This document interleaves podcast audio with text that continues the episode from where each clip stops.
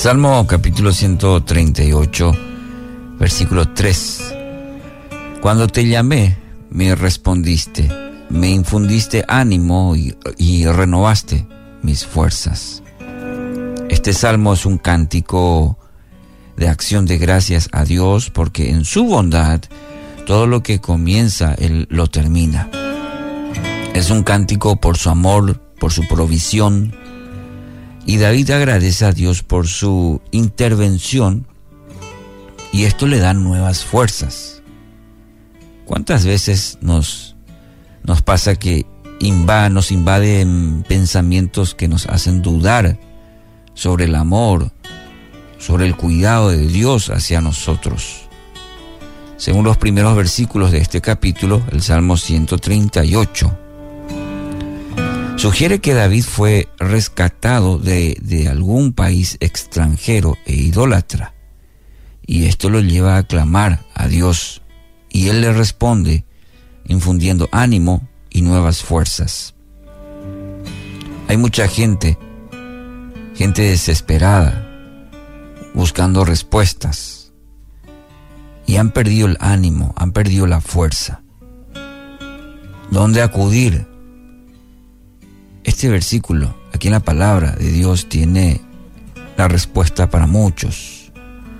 Cuando clamé, el hecho de buscar a Dios que encontramos aquí en este texto, el, el salmista, cuando clamé, el hecho de buscar a Dios, sinceramente, un clamor que se basa en una rendición en aquel que nos creó, en aquel que es soberano, en aquel que todo lo puede.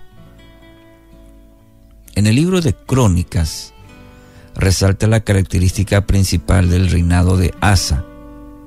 Eh, ¿Y por qué menciono esto? Porque, porque se vio marcado por la paz debido a que hizo lo bueno y recto ante los ojos de Jehová su Dios. Asa clamó a Dios reconociendo su impotencia contra un poderoso ejército.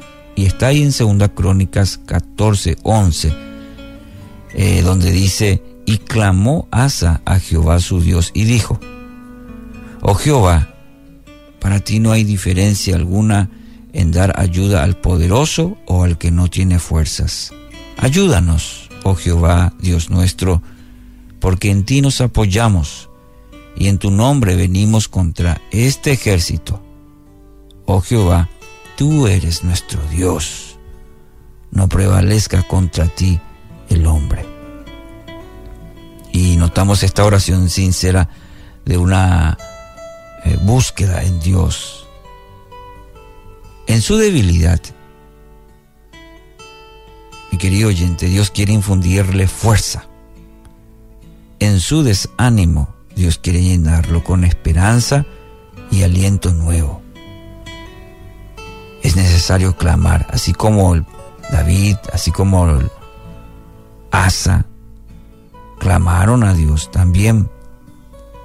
Cada uno de nosotros el hecho de clamar a ese Dios todopoderoso. Algo muy interesante para agregar. Eh, clamar también implica llamar, gritar se encuentran aproximadamente 50 y 55 veces en el Antiguo Testamento eh, eh, con esta connotación de clamar, llamar y, y gritar. Y nos muestra entonces claramente que Dios está atento al clamor de sus hijos. En el Salmo 34, 6, por ejemplo, este pobre clamó y el Señor le oyó y lo libró de todas sus angustias. Fue un clamor de lo más profundo, ese, eh, ese grito desesperado en forma de clamor. Así que hoy quiero animarle a apartar un tiempo para clamar a, a nuestro Dios, a su Dios, a su Padre Celestial, y permita que por medio de su Espíritu Santo, este día en ese clamor, Dios, su Padre Celestial, que conoce perfectamente su vida, y a través de su Espíritu Santo este día le brinde, sí, le brinde ánimo y le renueve las fuerzas. El poderoso Dios está con usted y lo quiere levantar este día.